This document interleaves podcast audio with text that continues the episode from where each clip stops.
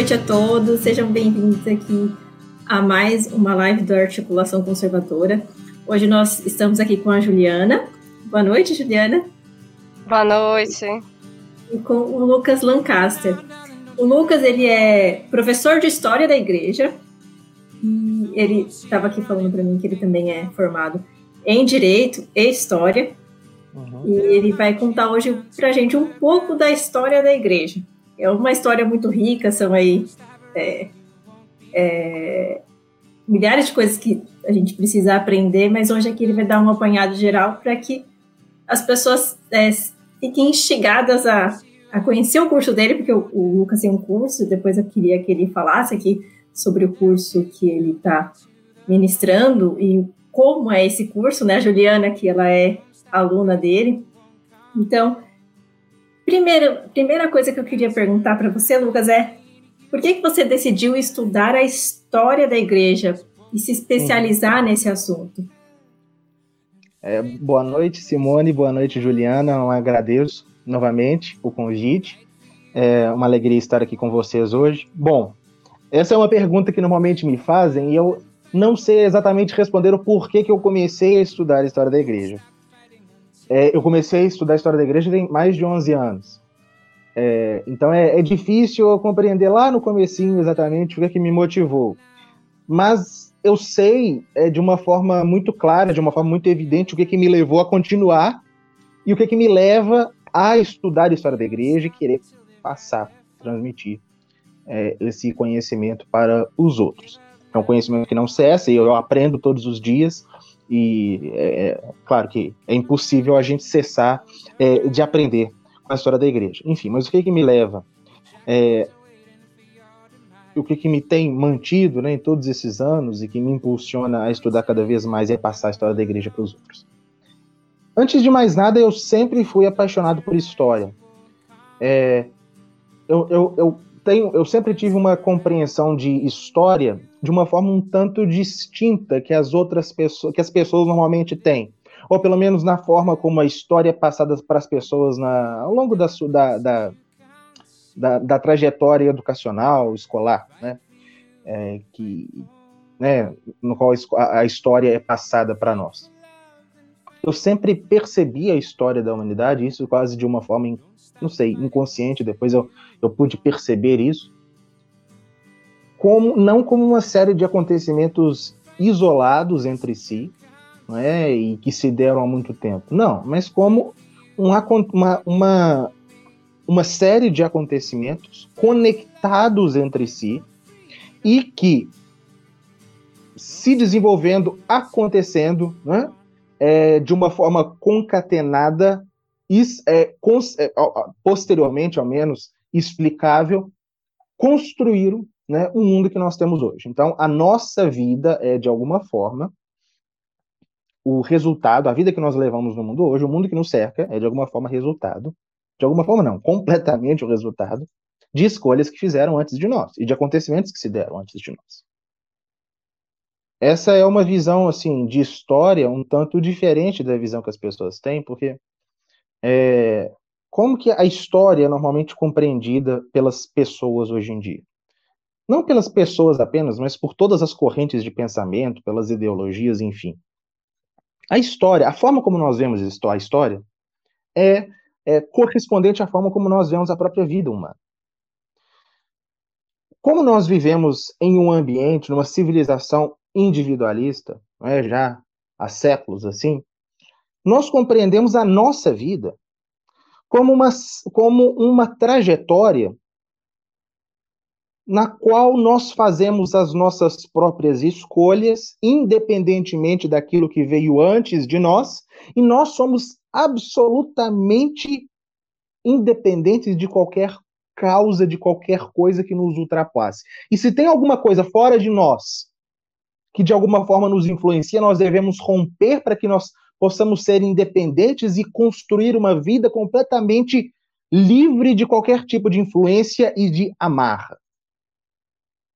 Essa é a visão individualista moderna. Né? Assim que as pessoas veem a sua própria vida hoje em dia. Não como conectada à vida dos outros e não como influenciada pela, pela vida de outras pessoas que vieram antes de você. Não, mas você tem que fazer um esforço para se libertar.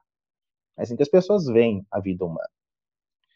E a forma como nós vemos a vida é necessariamente a forma como nós veremos a vida da humanidade, que é a história. Então as pessoas veem a história como uma série de etapas que são, sei lá, percorridas, uma série de degraus que a humanidade vai galgando, em que a cada etapa as pessoas rompem com o que veio antes e podem construir algo novo, completamente independente e melhor, claro. Sempre melhor do que veio antes. Aí vem aquela mentalidade assim, evolutiva, aquela ideia de que o que veio depois é necessariamente superior, melhor, mais civilizado, é, mais avançado do que o que veio antes. Nós somos criados nessa mentalidade de progresso, de quantas vezes a gente não ouviu e pronunciou aquela frase em pleno século XXI. Porque o século XXI é superior ao século XX, ao século XIX, ao século XIX. Como que essas coisas continuam acontecendo em pleno século XXI? Porque o século XXI é tão maravilhoso, é tão evoluído, é tão progredido. É, essa é uma mentalidade absolutamente absurda, né? É, mas corresponde justamente à visão que nós temos da nossa vida, porque nós pensamos que nós podemos, né, é, a cada etapa é, da história, romper com o que veio antes e nos tornarmos e tornar o mundo de uma hora para outra muito melhor. E eu nunca enxerguei a história dessa forma. Porque a história não é assim, porque a vida humana não é assim.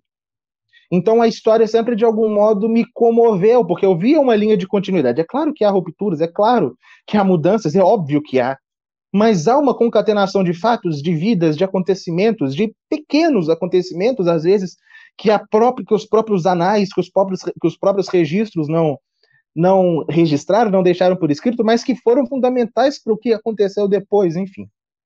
A história sempre me emocionou nesse sentido, como um todo, e não com uma série de acontecimentos soltos e de rompimentos em que a humanidade vai se tornando cada vez mais superior né, do que era antes.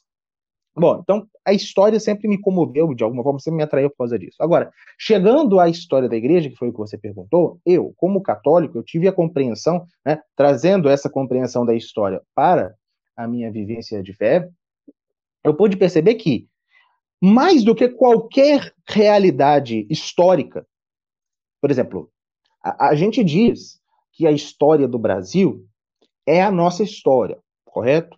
Porque nós somos brasileiros e, é, bom, o, o, o ambiente que nós nascemos foi todo forjado por um, por um caldo cultural, civilizacional, histórico da nação brasileira e de todas as nações que influenciaram a construção do Brasil, então por isso a história do Brasil seria a nossa história. Né? E de, alguma, de algum modo assim é. Só que, na medida em que você entende, né, pelo menos eu estou falando de que é visão católica, na, na medida em que você compreende que quando você é batizado, você é incorporado ao corpo de Cristo, que é a igreja, a, a, história da igreja passa a ser a sua própria história. De modo que a sua vida, a sua história não começa no momento, nem sequer no momento em que você foi concebido no, no ventre da sua mãe. Mas é uma história que começou muito antes e é uma história a qual você foi incorporado no momento do seu batismo. Então, é, todas as pessoas que, que, que, que há todas as pessoas que querem conhecer a história da igreja, é justamente isso que a Juliana pode falar, que é justamente essa abordagem que eu tento trazer logo de cara, é justamente mostrar a história da igreja antes de tudo, não é? Pelo menos para aquele, pelo menos como motivação para as pessoas é, quererem estudá-la, como a sua própria história né? E como a Juliana, a gente estava conversando aqui antes, né, da live, e a Juliana colocou, uma, uma realidade que a maior parte das pessoas não tem a, percepção, mas que é o seguinte: é, no momento em que nosso Senhor Jesus Cristo encarnou, né, é, ele, e, e, né, e depois que ele subiu aos céus, ele, a história dele não acabou naquele momento, muito pelo contrário, ela continuou na igreja. Então, conhecer a história da igreja é, é conhecer a continuação da própria vida de Cristo aqui na Terra. Vida a qual nós somos enxertados, incluídos no momento do nosso batismo. E a nossa vida assume um outro sentido. Por quê? A gente rompe com esse individualismo reinante, com essa, com essa falta de sentido que é a vida humana no século XXI. Hoje em dia, a, a vida das pessoas está completamente desprovida de sentido. Por quê? Porque elas colocam o seu sentido em si, o seu sentido em si próprias. E não como algo que as transcenda. Então, no momento em que você se reconhece como membro dessa história, você percebe que a sua vida ela adquire um sentido independente de você. E isso aí isso é, que... é, a cura para grandes, grandes males da sociedade moderna. Né? Pode, pode, pode falar. Isso que você está colocando é muito interessante, porque logo na primeira aula, né, trazendo até para o telespectador, que eu coloquei aqui no chat do, do YouTube o link tanto do curso de História da Igreja do Lucas, quanto do canal dele no YouTube. Uhum. E que o Lucas ele é muito generoso, porque é, caso alguém não possa é, se inscrever no curso de História da Igreja, as aulas do, do curso principal, né, do módulo principal que trata justamente da história da igreja, o, elas ficam disponíveis ao vivo, no momento da que o Lucas está fazendo a gravação, toda terça-feira, né, é, 19 horas, né, Lucas? Agora que o horário Não, é, é me fugiu é, um pouco. É 20 e 30. 20 e 30, 20 e 30, 19 hum. horas, ó. Às 20 e 30, é, estão ali disponíveis ao vivo para quem tiver a disciplina de toda terça-feira às 20h30 acompanhar. Elas só ficam disponibilizadas no YouTube por 24 horas, mas no curso de História da Igreja existem alguns módulos extras, né? Onde o Lucas trata, por exemplo, de História de Roma, tem um curso sobre patrística, tem também a parte sobre geografia local, né, de, da, daquela parte de Roma. E em breve teremos também novos lançamentos, mas aí isso fica uhum. por conta do Lucas. E na primeira aula que eu, que eu assisti no YouTube, foi uma coisa que me surpreendeu muito, foi quando o Lucas trouxe essa questão, olha, nós estamos estudando a história da igreja, não é simplesmente para nós refutarmos é, outras denominações religiosas que porventura ataquem a igreja, ou então para nós mostrarmos as contribuições que a igreja trouxe para a evolução da humanidade. Não, nós estamos aqui para tratar do que é a igreja, que é justamente isso que às vezes você até como católico você não tem essa noção, que a igreja ela é justamente a continuidade da encarnação de nosso Senhor aqui na Terra. E isso te traz também esse sentimento de pertencimento, né? Enquanto membro da, da igreja, nós também fazemos parte, nós, nós temos essa herança de mais de dois mil anos de história. Lucas, é, acho que você e a Juliana até já tocaram aí o que seria a igreja, né? Mas é, passar um pouco aqui para o pessoal, porque é o, é o princípio de tudo, né? O que é a igreja? E a gente tem uma dificuldade, que a gente também estava conversando antes aqui no Adianta Mar, é que a catequese, né, é, é, há também uma grande dificuldade, justamente porque a catequese não, não, não, é, não sei se eu posso dizer que não é bem feita, mas a gente tem uma deficiência aí, é, as pessoas, não é todo mundo que, que, teve a oportunidade de fazer uma boa catequese, né? Então, partindo disso, assim, o, o que é a igreja? Acho que a maioria dos católicos não vai conseguir responder essa, essa pergunta assim de forma satisfatória.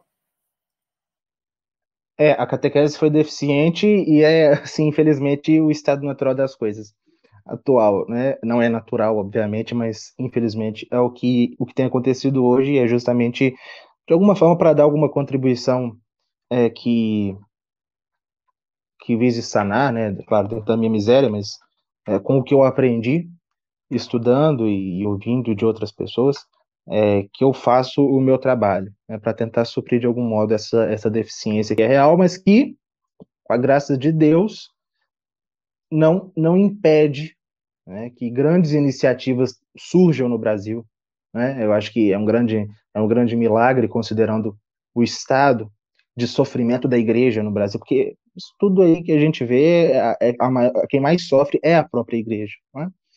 É, tem grandes iniciativas hoje no Brasil que, que visam suprir essa deficiência que você colocou e que é, e que é real. Né? Mas o que é igreja? Bom, isso, essa, essa é uma resposta que pode ser, essa é uma pergunta que pode ser respondida de várias, de várias formas, todas, é, de várias formas corretas. Né? Mas o Concílio de Trento ele definiu a Igreja como sociedade perfeita. Por quê? O que é uma sociedade perfeita? Né? Considerando a nomenclatura que o Concílio de Trento quis utilizar. Sociedade é um grupo. O que é sociedade? Né? É um grupo, é um agrupamento de seres humanos ou de um agrupamento de grupos humanos é, que, vivendo em comum, buscam, colocam-se a caminho de um objetivo comum. Né? Uma sociedade é isso. Uma sociedade humana é isso. Por que a igreja é uma sociedade perfeita? Por, do Conselho de Trento? Porque ela é uma sociedade de, organizada de forma perfeita. Por que organizada de forma perfeita? Porque foi o próprio Deus que assim a organizou. Que está de tal modo organizada que ela tenha tudo o que é necessário para alcançar o seu fim, que é levar os seus membros para a salvação eterna.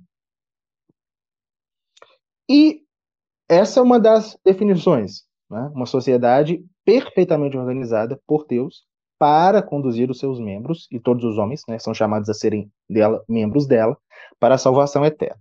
Mas uma da, outra definição, e que claro que não se opõe de jeito nenhum, muito pelo contrário, é a definição de, a, da igreja enquanto corpo de Cristo no sentido de que, no momento em que Deus, a segunda pessoa da Santíssima Trindade, Jesus Cristo, se fez homem e assumiu um corpo, né, um corpo que sofreu e que ressuscitou por nós, no momento em que ele morria na cruz, foi criada uma nova humanidade redimida, distinta da humanidade anterior, que caiu. Né? Claro que os membros são os mesmos, né? Da, da, das duas da humanidade, mas é uma nova humanidade que é incorporada nele próprio através do seu sacrifício redentor, e essa nova humanidade é a igreja. De modo que, a, como diz São Paulo variadas vezes, e como disse o próprio Senhor, dizendo: Eu sou a cabeça e vós sois os ramos. Ele é a cabeça, a igreja enquanto essa sociedade perfeita, composta de um sem número de membros, é o corpo dele. Então, Jesus é a cabeça, a igreja é o corpo. Por isso que eu disse, né, como a, a, como a Juliana também ressaltou, a igreja é a continuação de Cristo na história, porque sendo o corpo de Cristo, ela é o Cristo que continua ao longo da história com um objetivo final, que é o céu. E essa igreja é, ao mesmo tempo, uma instituição divina e uma instituição humana. Ela é humana porque é composta de membros visíveis, é dirigida, regida, presidida por homens, por sacerdotes visíveis, mas ela não é apenas uma sociedade humana, ela é uma sociedade divina, pois fundada pelo próprio Deus, e que não se resume à caminhada nessa terra. Os membros da igreja continuam sendo depois da morte, se forem né, para a salvação eterna, a igreja triunfante. Se antes da, da, do céu forem para o purgatório, a igreja padecente. E nós que aqui estamos, a igreja militante. Então, é, tudo isso é, é, são modos de explicar o, o que é a igreja. Isso que ele, ele isso que você está falando é interessante porque eu não conhecia essa essa denominação né, que você traz na primeira aula e também você traz uma imagem muito bonita né, do momento da celebração da missa. Que aí tá lá o padre celebrando a missa, né? E é aquela missa tradicional que ele está de frente para o divino. E em cima nós vemos o céu, né? Que seria é, que é a igreja triunfante o padre, enquanto está ali celebrando é a igreja militante, e embaixo tem a, a, a igreja padecente no purgatório. Eu não conhecia. Isso. Essa uhum. denominação antes da aula. E eu achei isso, isso foi muito tocante, foi muito bonito. Porque ali no momento da celebração da, da Santa Comunhão, as três igrejas estavam ali unidas, né? Exato, é a comunhão dos santos, é o que nós professamos no credo, né? Creio na comunhão dos santos, os santos. Da terra somos nós, né? É, santo aqui é no sentido de membro da igreja, de, de, de batizado, de pessoas que vivem na graça, né?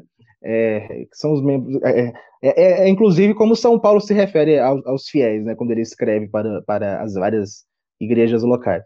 Né? Então, os santos, os membros da igreja aqui na terra, os que estão no purgatório e os que estão no céu, são uma igreja só. Exato. Ainda que, ainda que tenha Isso é essas. É interessante, essas... porque às vezes a gente fala tanto quando nós recitamos Não, isso é interessante porque às vezes você está ali na missa recitando o credo e você não tem essa ideia da, do que é de verdade a, a comunhão dos santos. Então foi outra coisa que me tocou muito, né, na, na primeira aula do, do curso do Lucas. Pode falar, por favor, Simone. Eu ia perguntar pro, pro Lucas, é, porque assim, ele deu várias definições aí de, do que é igreja, mas quando é que há, dentre dessas muitas, é, que nenhuma é excludente da outra, né? Mas quando é que nasce a igreja? Ela nasce com Cristo? Como é que é a, o nascimento da igreja?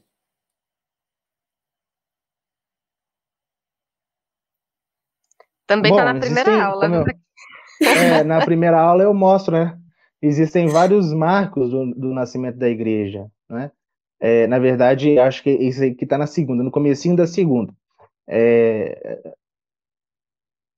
gente, alguns, eu aponto cinco momentos da vida de Cristo e um depois, né, que é o Pentecostes, em que de algum modo a igreja é, ocorre a fundação da igreja, como se fosse a, a Cristo é, é, em cada um desses momentos ele forjando um aspecto, né, da forjando no sentido de forjar mesmo, de forja, é, não no sentido ruim, obviamente.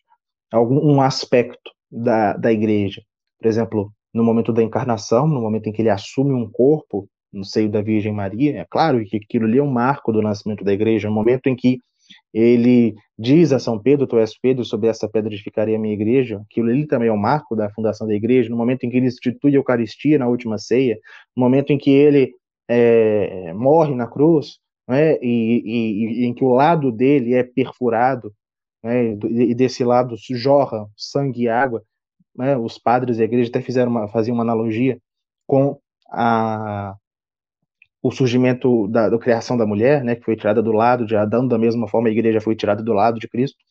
Depois, né, na, na ascensão, antes da ascensão, quando Jesus envia a igreja, os apóstolos, para a conversão de todos os povos, e também no Pentecostes, né, quando o Espírito Santo desce sobre a igreja nascente e a, e, e a ilumina né, com, com tudo que ainda restava por revelar. Então, todos esses marcos, tanto da vida de Cristo quanto do comecinho da igreja, que é o Pentecostes, todos eles, de algum modo, eles podem ser considerados fundação da igreja, né? É, mas de algum de qualquer forma é dogma de fé, né? Que, que foi nosso Senhor que constituiu a igreja sobre os seus apóstolos. Então, é, todos esses, esses momentos são, de algum modo, marcos da fundação da igreja.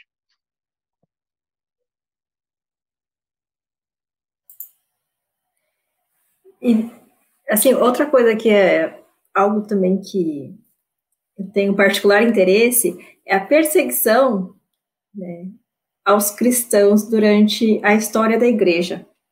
Uhum. É, você tem como dar um apanhado aqui geral, porque eu sei que não é algo tão simples, né? Mas só para as pessoas terem uma, uma noção eu, do que, que vai encontrar no teu curso quando, quando se deparar com esse assunto. É, bom, a, a São Pio X falava que, além de católica, apostólica, romana, a igreja também era perseguida. É uma das marcas da igreja, é justamente, justamente essa. Como o próprio Cristo disse mais uma vez, mais de uma vez, né, que assim como ele fora perseguido, como ele seria perseguido, os seus né, é, fiéis, suas ovelhas, também seria. Né?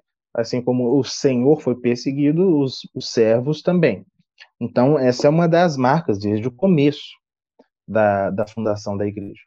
Né? A igreja, ela tem, enquanto corpo de Cristo, é, ela, quando o nosso Senhor diz, não é que aquele que quiser me seguir, tome a sua cruz, né? renuncie a si mesmo, tome a sua cruz e me siga. Isso vale, sobretudo, para a sua igreja, que é o seu corpo. Então, tudo que aconteceu com Cristo também há de acontecer com a igreja. Então, se ele foi perseguido e, enfim, é preso e torturado e crucificado, até a morte a igreja também. Né? Então, desde o começo, a igreja ela se deparou com a realidade da perseguição. Essa é uma, essa é uma marca fundamental que é perceptível em todas as épocas, não em todos os lugares, obviamente, ao mesmo tempo. Mas em todas as épocas isso é perceptível. Desde o começo, como eu falei, com a perseguição que em primeiro, que em primeiro lugar a, a, os judeus, né, a, a, sinagoga fez contra, contra ela. É, grande marco né, disso é o martírio de Santo Estevão, que foi o primeiro mártir. Mas logo depois, a partir da década de 60 do primeiro século já, o Império Romano, durante 250 anos, vai persegui-la né, de uma forma cada vez mais feroz até chegar é, algumas cifras consideram pelo menos 200 mil cristãos mortos ao longo da, das perseguições romanas. Então, essa é uma, essa é uma constante na, na, história da igreja desde o começo. É óbvio que houve momentos em que essa perseguição ela não se é, não, não assumiu esses caracteres tão sangrentos, por exemplo, depois. É, mas mesmo assim, mesmo nos momentos aparentes né, de maior é, esplendor que a igreja viveu, por exemplo, no, no, século IV, quando o imperador Constantino se converteu, até o momento em que o imperador Teodósio tornou a igreja religião oficial do Império Romano, ou na Idade Média cristã, né, que são momentos particularmente favoráveis à igreja, as perseguições não cessaram. Né? É, as perseguições continuavam existindo aqui e acolá até né, na, na, era moderna, na era moderna elas explodirem novamente até se chegar no século XX com mais mártires do que todos os séculos anteriores juntos. Então essa, essa é uma constante ao longo da história da igreja. É, é claro que é, Gustavo Corsão ele falava uma coisa interessante. Ele falava que a, a, Idade Média, no caso a cristandade medieval, séculos 11, 12, 13, 14, havia sido para a igreja uma espécie de é, Domingo de Ramos, sucedido por uma Semana Santa bem longa, né? porque é exatamente isso. O que acontece com a igreja depois da, da Idade Média é justamente o mundo se tornando cada vez mais, ou novamente, né, cada vez mais é, recrudescido contra, contra ela em todos os seus âmbitos, até se chegar no século XX e nós temos perseguições desse, desse, desse, desse calibre que foi perceptível em tantos lugares, seja desde a Alemanha nazista até o México no começo do século, até a União Soviética, enfim. E, é claro, nós chegamos agora no século XXI com a tendência de as perseguições recomeçarem novamente, né, no, no, no, no mundo muçulmano, é, com alguns países em especial, essa perseguição é, é, dura, na China, como a gente tem, tem ouvido falar, né, ouvido falar, porque a gente não sabe exatamente o que, que acontece lá, né, e em tantos outros lugares do mundo e no Ocidente, de algum modo, essa perseguição velada. A grande diferença, infelizmente, é que em outros momentos de perseguição, a igreja estava muito mais é, preparada para encarar essa perseguição, como era o caso das, da, do, do, das perseguições do começo do Império Romano. Hoje em dia, né, pelas próprias deficiências dos seus membros, é, o, o que acontece é justamente o, o, o, contrário. Muitas vezes, a maior parte das vezes, os católicos não estarão prontos para lidar com essas perseguições e os dizer que é, muitas vezes colaborarão para as mesmas, porque não tem noção né, de, do que é ser católico e do que é a vida católica aqui nesse mundo. Então, mas de qualquer modo essa é uma constante. O que não é, o que é uma inconstante é a forma como nós lidaremos com essas perseguições. É a perseguição virá, a perseguição, as dificuldades, os males, as Jesus não prometeu vida fácil para ninguém, muito menos para a igreja, mas, né, então isso aí é uma coisa natural. As perseguições. O que muda é a nossa atitude perante elas.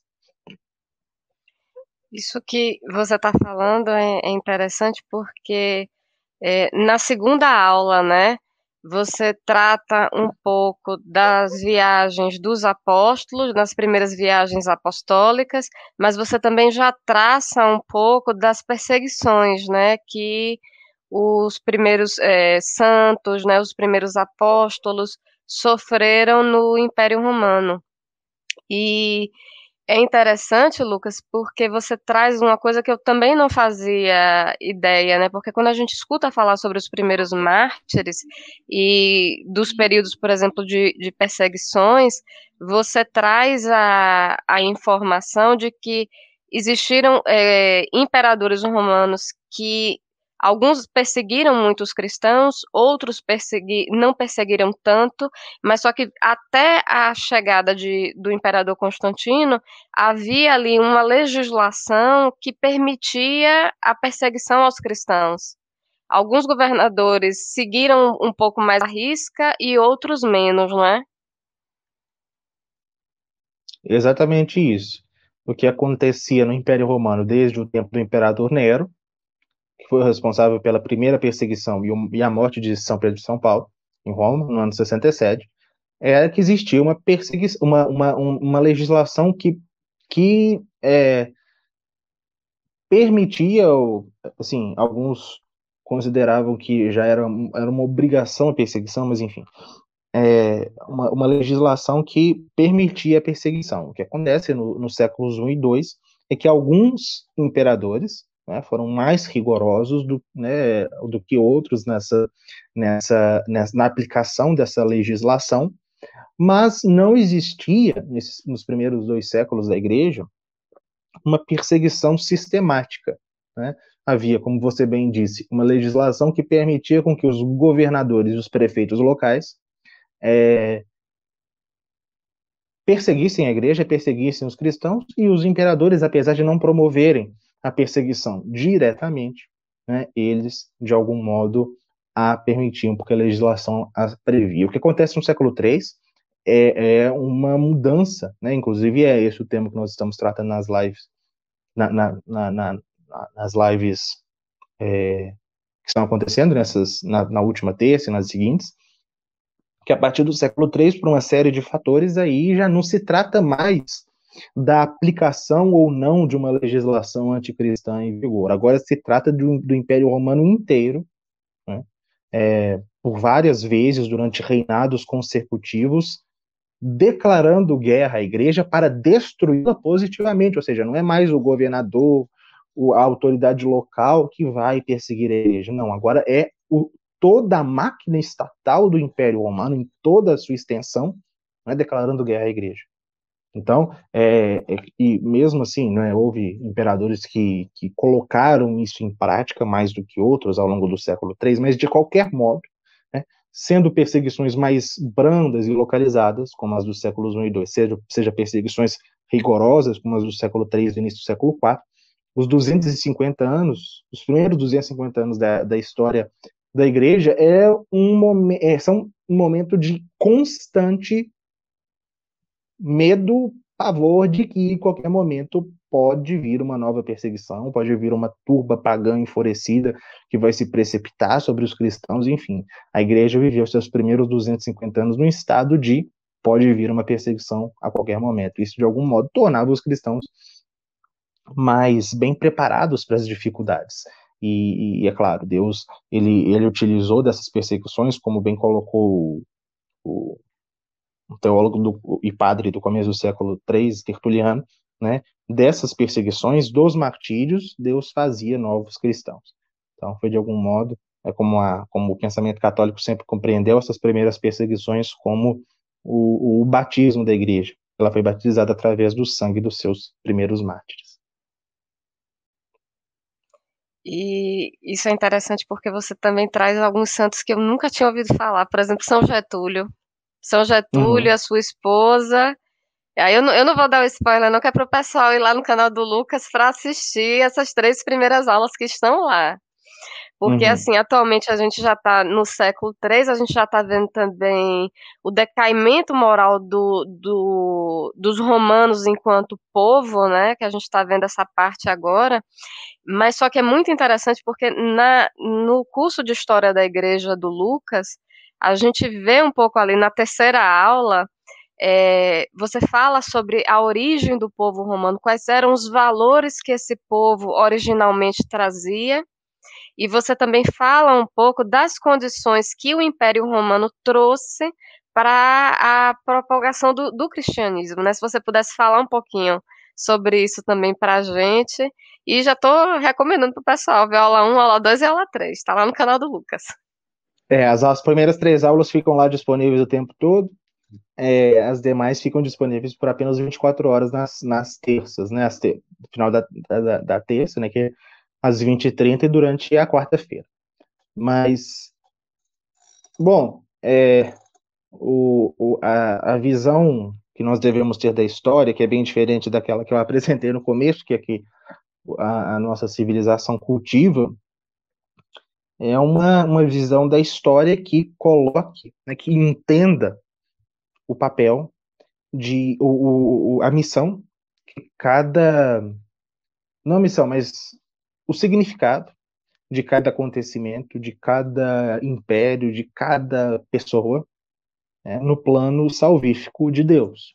Então, no momento em que São Paulo diz que na plenitude do, dos tempos Deus enviou o seu filho, isso pode ser compreendido de várias formas distintas, todas corretas também. É, uma delas é, claro, o povo judeu, que era o povo da, da aliança, estava pronto para receber o Messias, né?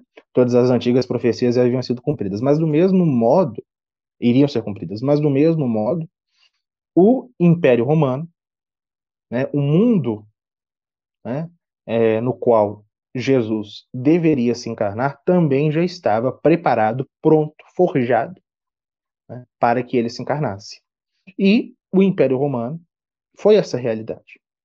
Apesar de todas, ou melhor, é, apesar de todas as de todos de todo o sangue derramado para a construção daquele império, Deus o utilizou para que através dele a mensagem cristã, o evangelho se propagasse.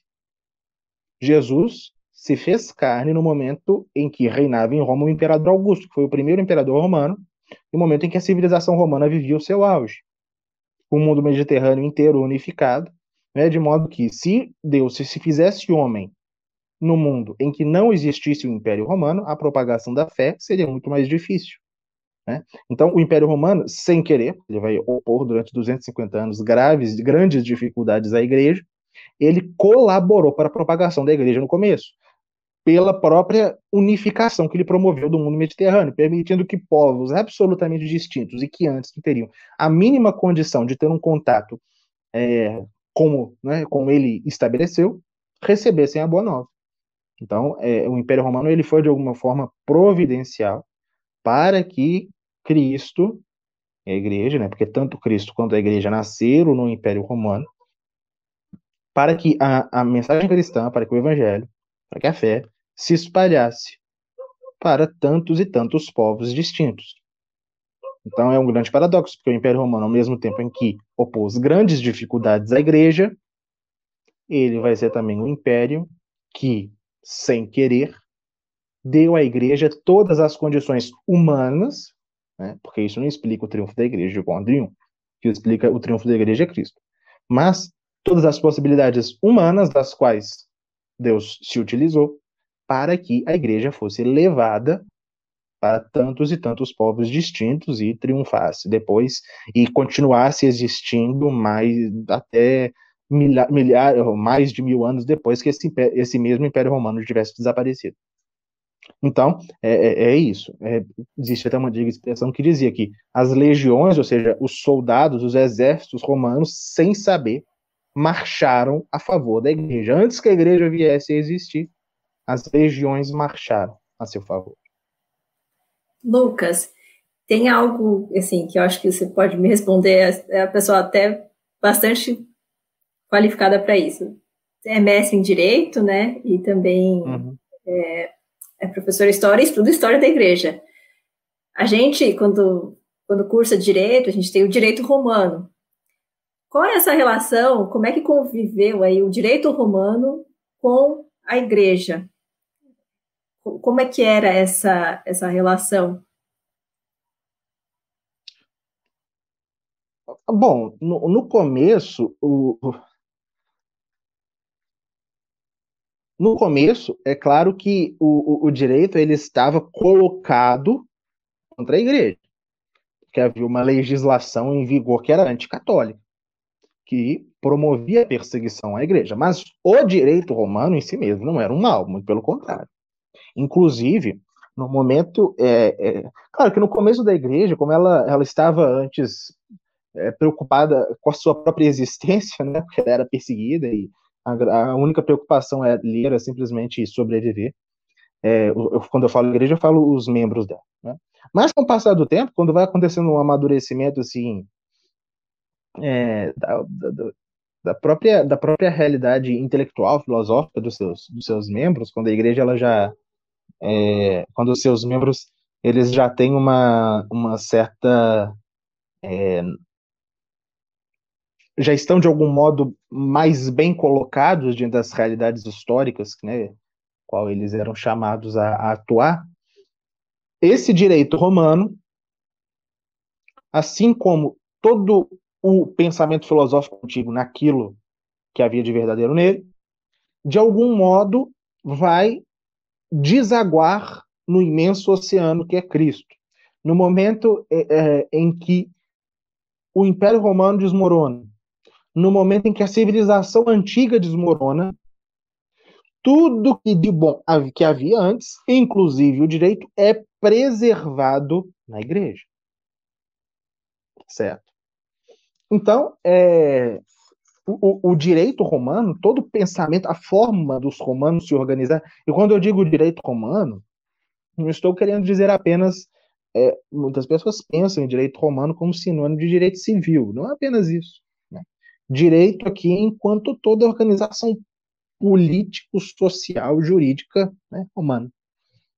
Inclusive o direito que hoje nós chamaríamos de direito constitucional, né? organização política. Foi preservado na igreja. Né?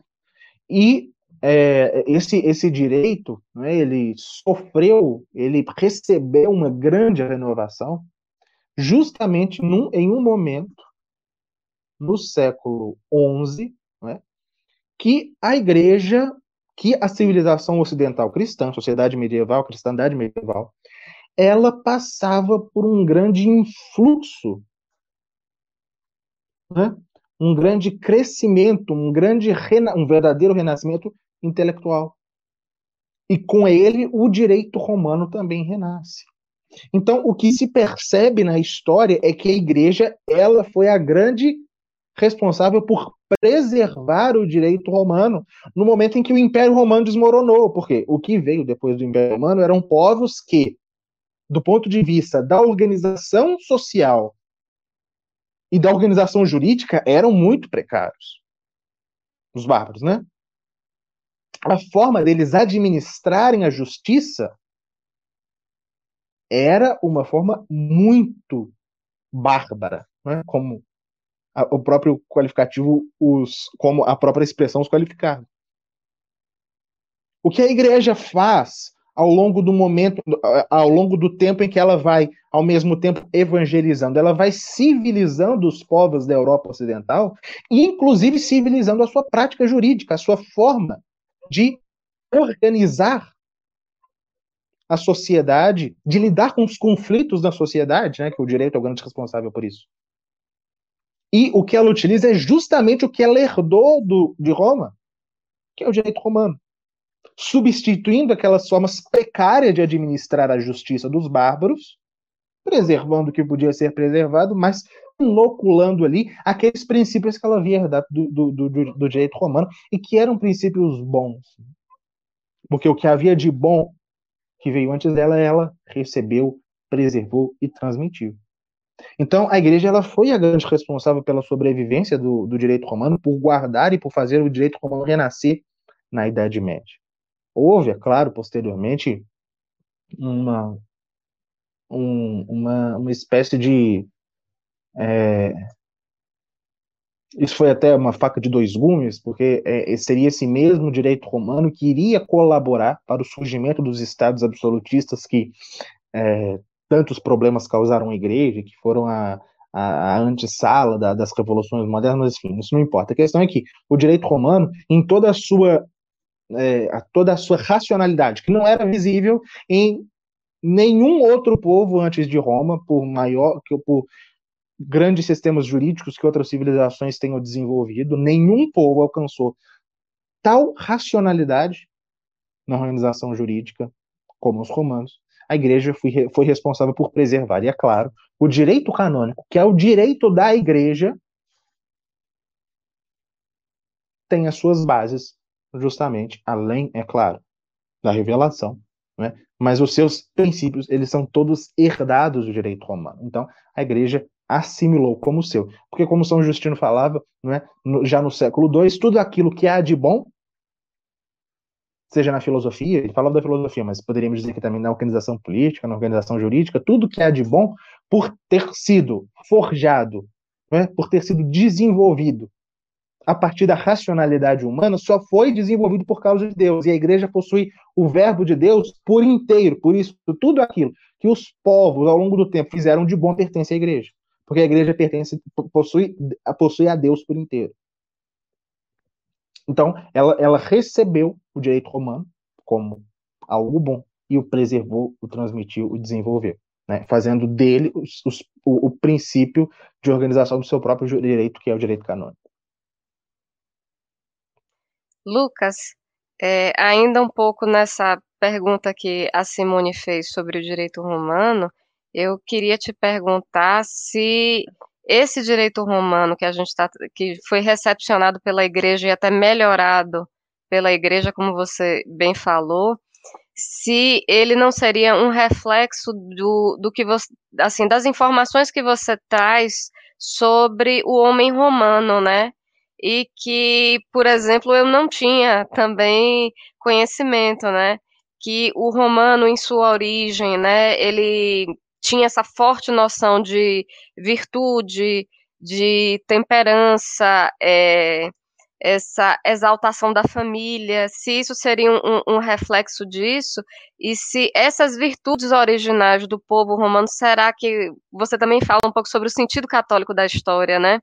Será que isso não seria uma preparação até que Deus poderia até ter planejado para que esse romano recebesse melhor a, a palavra de, de Deus, de, de, do Cristo posteriormente? É, o, havia um modelo ideal de romano. Né? Toda civilização tem isso. Toda civilização. Porque é, mesmo, mesmo as, as, piores civilizações, mesmo aquelas civilizações. É, e quando eu falo pior, não estou falando de no sentido moderno de desenvolvimento, não. Estou falando civilizações com, com baixo valor, com baixo, com um nível moral baixo. Isso, provavelmente nós poderíamos incluir a nossa todos, todas as civilizações elas têm um modelo de ser humano, um modelo de homem. Os gregos colocaram isso muito bem, não é? Quando eles imaginavam um homem ideal, a partir do qual a partir né, do qual se que servia como modelo para que todos os demais homens daquela civilização fossem também talhados. Isso existe, é uma espécie, para utilizar uma expressão aí da, da é, moderna, um arquétipo. Né? Mas é um modelo, um ideal. Toda civilização tem esse ideal. A, a, só que algumas vezes o ideal é muito baixo. Enfim. O romano também tinha esse ideal. Esse ideal, ele e todo ideal de homem tem uma série de virtudes fundamentais. Alguns podem ser virtudes verdadeiras, né? Outras virtudes falsas. Né? A maior parte das virtudes do homem moderno, na verdade, quando eu falo virtudes, eu, quero, eu tô querendo dizer algumas qualidades que o homem moderno deve ter, mas que na verdade não é virtude. Né? Mas o, o homem romano, no seu ideal, né, naquilo que ele era é, é, é, considerado como o melhor tipo de homem, ele era um homem cheio de virtudes. Como você bem colocou, antes de tudo, um homem é, temperante, que se opõe ao excesso de luxo, que não se entrega aos prazeres, que não se entrega à preguiça, que não se entrega ao ócio. Um homem que é fiel aos seus compromissos, um homem que um sentido de pertencimento à comunidade que o leva a morrer por essa comunidade. Um homem cheio de piedoso, né? que, que se sacrifica, uhum. né? um homem piedoso, um homem que cultua, né? Aí se trata de uma sociedade pagã, né? Um homem que cultua, que tem grande devoção pelos deuses. Um homem que é fiel aos seus compromissos e que morre antes de descumprir a sua palavra. Enfim, isso aí é um, uma série de é, é um ideal romano que está presente né, nos elogios fúnebres dos túmulos de, de grandes personalidades da, da, Roma antiga, ou no, no, em alguns em poemas, é como é o caso da, é, do poema épico de Virgílio, Eneida, né? Enéas é o é, que é o considerado ancestral né, de Roma, ele é o grande modelo né, do homem com todas essas virtudes. Então, é claro, um, um, uma sociedade com tal ideal de homem ela vai fazer com que tudo aquilo que ela produz, inclusive o direito, porque o direito ele brota da sociedade, não é o contrário, né? Esse é o grande, esse é o grande mal do direito moderno. É um direito vindo de cima, não. O direito ele brota da sociedade. É um direito que brota de um homem, de um modelo de homem com essas qualidades. Então, o, o direito romano, ele completamente correto esse raciocínio. O direito romano, é, por ser fruto de uma civilização com tal modelo de homem, ele tem princípios perenes, verdadeiros e bons. E são princípios que, de algum modo, de algum modo não, completamente, eles correspondem, eles não se opõem às virtudes cristãs. Então, é, é, por isso que, no momento, é, apesar dos, de durante 250 anos o Império Romano ter colocado tanta, ter feito tanta oposição à igreja, no momento em que ele se converte, ele quase que retorna para suas antigas, suas verdadeiras bases, que são essas virtudes, que a igreja vem restaurar e, claro, elevar a um patamar que vai além do ser humano, que é um patamar sobrenatural, claro. Por isso que o, o, o que há de bom na civilização antiga, inclusive na romana, se falamos da filosofia, mas principalmente da romana, ela deságua na igreja. O que há de bom nela. Então, sim. Então é completamente correto isso que você colocou, é exatamente isso. Essa a conversão dos romanos, ela de certa forma, então ela pode ter dado uma sobrevida para o império, porque agora você está vendo o romano totalmente corrompido, né, moralmente talvez essa oposição inicial tenha sido resultado disso, né, dele ter no contato com outras civilizações, ele foi perdendo um pouco o contato consigo mesmo, né? Sim, no caso, no século III, o Império Romano passou por uma crise muito grave ele se recuperou, né? Quase como que, de uma forma quase milagrosa, ele se recuperou. E no século seguinte, ele se converte. Isso deu sim uma sobrevida a ele. Isso fez com que, a, com que, o Império Romano sobrevivesse por um tempo e mais, né? mesmo quando ele caísse, a, a ideia romana ela nunca desaparece. Ela é preservada. Se diz lá, né, que o Império Romano caiu em 476, o Império do Ocidente, mas para as pessoas isso não significou grande coisa. A ideia de Império Romano, a ideia de romanidade, a ideia de Roma foi preservada. Né? O ideal romano foi preservado. Então essa, essa, a, a, igreja deu uma sobrevida ao império, não apenas até o momento em que ele caiu de fato ali, quando o último imperador romano foi deposto, não, mas deu uma sobrevida ao espírito romano. Foi preservado ao longo dos séculos nela. Nós herdamos muito desse espírito romano, né? enquanto, enquanto tanto quanto católicos, mas enquanto civilização ocidental foi esse espírito romano foi preservado justamente porque ele se converteu. E se convertendo, o que havia de bom nele foi assumido pela igreja que construiu a civilização que a partir da sua queda, da sua queda se, se, se seria edificada, que é a civilização do, do Ocidente. Lucas, a gente está aqui já encaminhando para o final. Eu sei que teria muitas coisas para a gente conversar, mas eu vou pedir para que as pessoas procurem as suas redes sociais, é, para que tenham te acompanhem e tenham esse conhecimento que, primeiro que você está dando aí de graça e você tem os cursos aí que são bem bons também. E tem o é... livro, e tem o livro também. A biografia é, que o Lucas escreveu sobre São é, tá Luís, tá e tem um livro também no forno que tá para sair, né? Sobre é, Santo mas Atanásio. Esse aí, mas esse aí vai demorar, não vou ficar mais anunciando, Eita. não, que o povo fica me cobrando. a gente vai pegar todos esses, esses links, a gente vai colocar aqui na descrição da live. Se, já não, uhum. se a gente já não tiver colocado, a gente vai colocar os links para suas redes sociais, para que as pessoas possam te achar, né? Porque é uma informação de qualidade, é uma pessoa que está tá transmitindo um conhecimento muito, muito bom. Acho que desses 55 minutos que a gente está aqui, as pessoas já perceberam que é real, realmente tem, tem substância, né? E para finalizar, se, se, eu sei que você fala bastante, né? Mas se pudesse aqui colocar como estudar a história da igreja, né? Eu já falo, vamos conhecer os cursos do Lucas, mas deixa a resposta aí para ele. E para que estudar a história da igreja? É, é, algo também que eu vejo você colocando ali nas suas redes sociais. E convido a todos para conhecerem o Lucas. Eu não sei se a Juliana tem alguma coisa aí, alguma, alguma consideração a fazer. É, se ela quiser já colocar, só agradecer. Só agradecer é... demais ao Lucas. Então, é isso. Se você tiver alguma consideração aí também, Lucas, pode ficar à vontade para falar. E passo a palavra para você.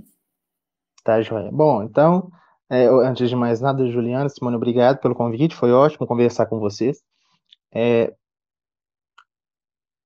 eu tenho feito né, um trabalho nas redes sociais, tanto no Instagram, mas principalmente aqui no YouTube, né, de ensinando a história da igreja. Então eu convido, antes de mais nada, que as pessoas, que o pessoal que está nos acompanhando, que se inscrevam no meu canal e assistam às lives que estão lá disponíveis e tentem se é, tentem assistir às lives das terças-feiras, né, como a Juliana colocou, elas acontecem nas terças às 20h30 e ficam disponíveis durante 24 horas, ou seja, até durante o dia da quarta-feira seguinte. É, e, por enquanto, as inscrições para a minha escola de história da igreja estão fechadas, mas em breve, quem sabe, tem que ver com o pessoal, né? Não sou o único responsável, mas quem sabe nós reabriremos. Enquanto isso, me acompanhe principalmente no YouTube, que é, as lives continuarão acontecendo na terça, nas terças-feiras. Bom, em relação a por que estudar história da igreja, bom, eu poderia dar duas respostas. Se você é católico, é, que eu não sei né, quem está nos acompanhando, mas se você é católico, conhecer a história da igreja é duas coisas. Antes de mais nada, primeiro, conhecer a, nós já colocamos aqui, conhecer a continuação da história do próprio Cristo ao longo do tempo, né? Continua, a continuação da encarnação de Cristo ao longo da história, que é a igreja, e no momento em que você é batizado, a sua própria história. Agora, se você não é católico, mas você tem o mínimo de vontade de conhecer essa instituição que foi tão fundamental, mais do que qualquer outra, para a construção da civilização que infelizmente é, que nós fomos na, na, qual nós na qual nós a qual nós tanto devemos, mas que infelizmente está aí ruim. Conhecer a história da igreja é o caminho, porque a grande preocupação do meu curso é justamente também não apenas narrar os acontecimentos internos da igreja, mas a forma como ela lidou com as realidades externas, né, que algumas vezes mais favoráveis, outras menos, é, e, e, como ela como ela lidou com as dificuldades que foram colocadas para ela ao longo da história. Então, mesmo que você não, não, mesmo que você não for não seja católico, claro que eu te convido a ser, mas mesmo que você não seja, é, conhecer a história da Igreja Católica é algo fundamental para se ter um mínimo de conhecimento a respeito da própria história da humanidade, em especial do Ocidente. Então é, é isso que eu gostaria de dizer.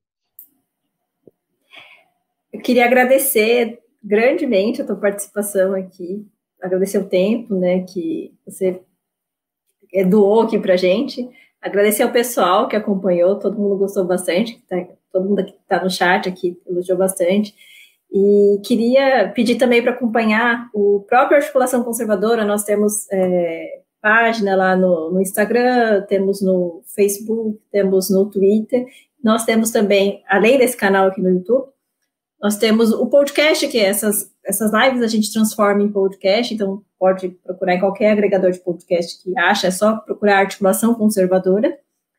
E nós temos também um site, articulaçãoconservadora.org.